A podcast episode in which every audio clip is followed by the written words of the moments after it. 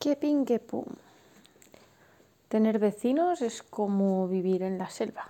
Nunca sabes quién se puede mudar nuevo a tu lado del árbol. Y tampoco sabes con quién vas a compartir de repente las paredes. Porque no nos engañemos, todos los arquitectos hacen las paredes como, como algodones del tamaño de una fuyola para que puedas escuchar mucho mejor las conversaciones de tus vecinos y, bueno, conversaciones y cualquier tipo de ruido.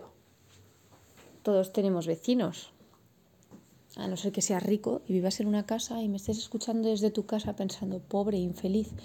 Pues sí, pobre infeliz, porque como en todos los edificios, tenemos al crío que llora día, noche, mediodía, tarde y cuando se le antoja.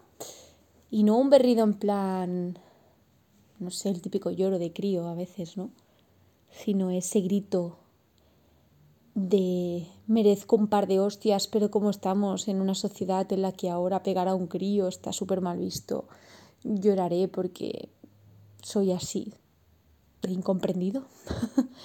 en plan, merezco una hostia, pero no me la vas a dar. Pues ese lloro. Luego tengo los otros vecinos que follan y me parece bien, me parece bien. Yo lo hago, es algo natural, pero en silencio o sin montar semejante escandalera que parece que en vez de estar follando parece que la estén apuñalando. Entonces, claro, una se asusta He llegado a pensar que incluso igual la tiene atada y amordazada y los ruidos que oímos a veces son del forcejeo de la pobre chica intentando escapar porque vamos, ruidos de placer poco oigo. Es todo más un suplicio que para muchas mujeres yo creo que acostarse con un hombre es un suplicio, eso es así, es un hecho. Una hace de tripas corazón y dice, bueno, si tienes que entrar, entra, como la media son de tres minutillos, pues se me va a hacer corto y luego ya me dejas un mes tranquila.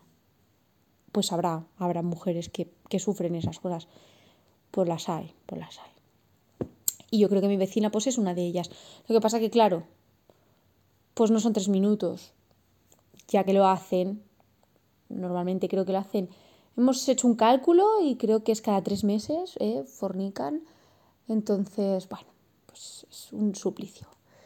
Y luego tengo los vecinos del otro lado que están ahí porque a veces escucho cómo enchufan el cargador al enchufe. Y dices, ¿ese ruido de dónde ha aparecido? ¿Qué es? Y son ellos intentando pues, encontrar el enchufe, su sitio ahí, ¿no? El ruido ese típico que se hace al intentar encontrar el enchufe.